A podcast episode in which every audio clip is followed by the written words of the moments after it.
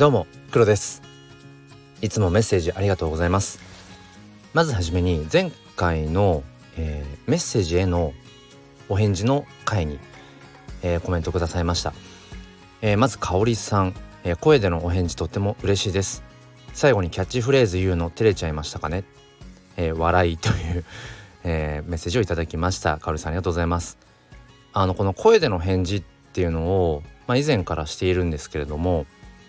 何て言うんでしょうそのもちろん文字でねコメントとしていただいたものにまあそのままコメントで返せばいいんでしょうけれどもなんだろうなあの喋っちゃった方が僕は早くて うんしかも何て言うんでしょうこうそもそもこのスタンド FM では音声という形でまあ発信をしているのでなんかそのお返事も声でまあ、伝えたいなっていう思いで、まあ、こんな形をとっています、えー、これからもこういう形をね続けていけたらなって思っています、えー、そしてピロコさんが、えー、キャッチフレーズ作ってほしいっていうことであの僕がねその前向きファインダー今日も心に前向きファインダーをっていう、うん、チャンネル名をそのままキャッチフレーズ決め台詞のようにしていたりだとか、まあ、ツイッターの方の黒先生っていう教育子育てアカウントの方でそれでは明日も未来のために僕らができることをとかなんかそういうキャッチフレーズを自分がね作ったりだとかいうのが好きっていうところで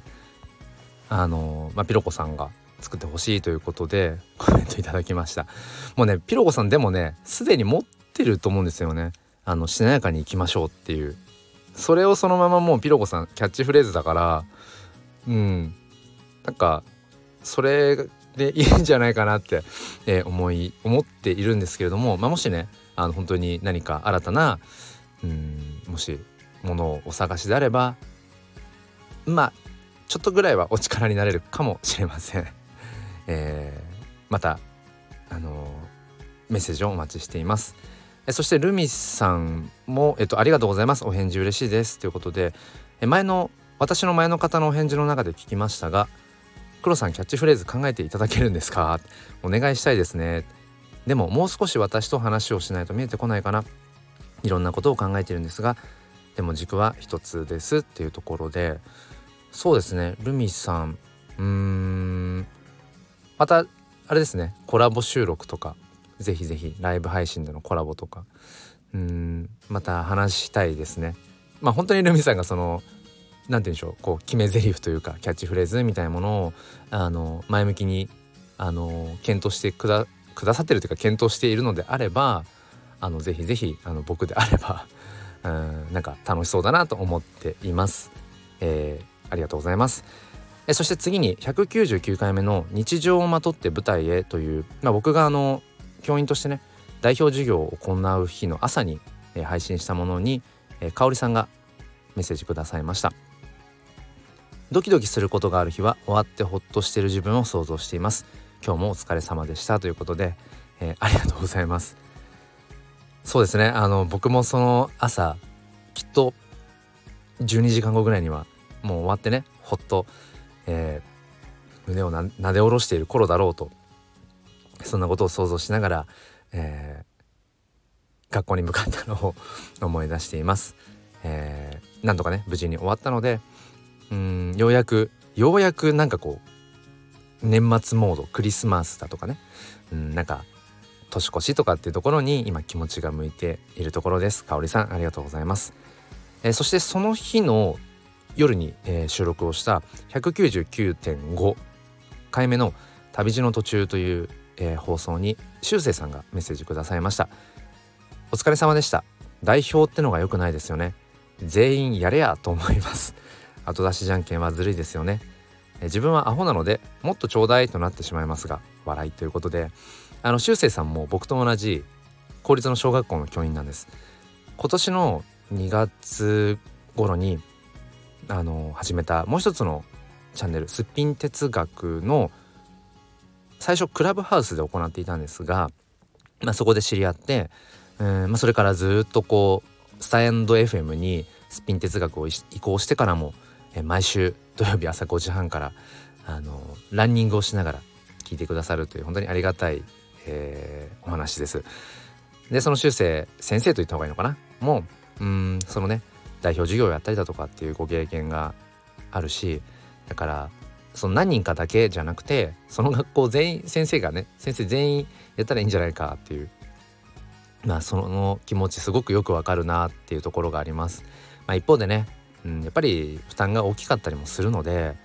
うんなかなか難しいところもありながらまあでも本当にみんなでねお互いに和気あややとできたらいいなっていうのが、えー、理想です。えー、修正先生いつもありがとうございます。えー、そして次に200回目の過去と未来と交差点とということで、うん、放送200回目っていうところでお話をしたところに、えー、翼さん、メッセージいただきました200回目おめでとうございます100回目の放送のこと記憶に残っています。習慣化素晴らしいです。それぞれの出会いと別れを繰り返して今ここを生きてるんですよね。初めて出会ったあの日の会話がワクワクしましたよ。それでは今日も心に前向きファインダーを。で翼さんがえ、コメントくださいました。ありがとうございます。100回目の放送のことを覚えてくださってるってこんなにありがたいことないですよね。そして翼さんとねあの初めて出会ったのは僕も覚えていて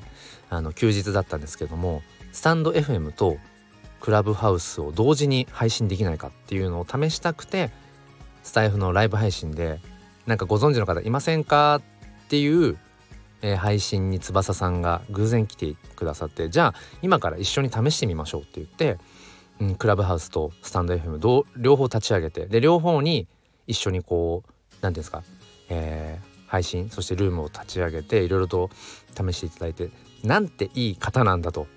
貴重なお時間をねそんな僕の実験に付き合ってくださって。でも翼さんとしては、まあ、私もそこ気になっていたのでって言ってくださって、えー、今でも鮮明に覚えています。えー、今後ともよろしくお願いします。翼さんありがとうございます、えー、そして最後に201回目の妻へのクリスマスプレゼントという放送に、えー、みゆきさん、えー、みゆきママだって自由でいいさん。というのがいいのかな、えー、メッセージくださいました、えー、黒さんはじめまして。プレゼントだけでも嬉しいのに奥さんのことを思う気持ちが素敵すぎて思わずコメントさせていただきました。私もどんなプレゼントがいいか考えていたところです。考えているこちらも楽しいですよね。というコメントをくださいました、えー、みゆきさんありがとうございました。ありがとうございます。あのー、まあ、妻へのねクリスマスプレゼントをうんどうするかっていうことを、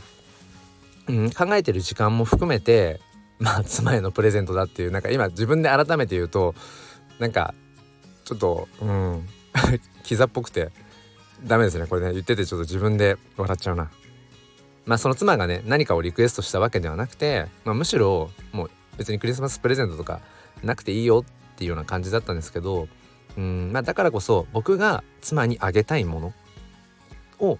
まあ、考えてでその考えている時間も僕はすごく楽しいし、うん、そこからもうそのプレゼントっていうものとしてうんなんだろうただ物をあげるんじゃなくてそういう相手のことを思う時間も僕はプレゼントに一緒にラッピングされてるんじゃないかなっていうふうに、えー、思うという話をさせていただきました。なんかそれをね素敵っていうふうに言ってくださったみゆきさん本当にあの嬉しいです。えー、みゆきさんもぜひ良いクリスマスをねお過ごしください。ということでいつもメッセージありがとうございます、えー、これからも、えー、コメントやレターお待ちしております。それでは明日も心に前向きファインダーを。ではまた。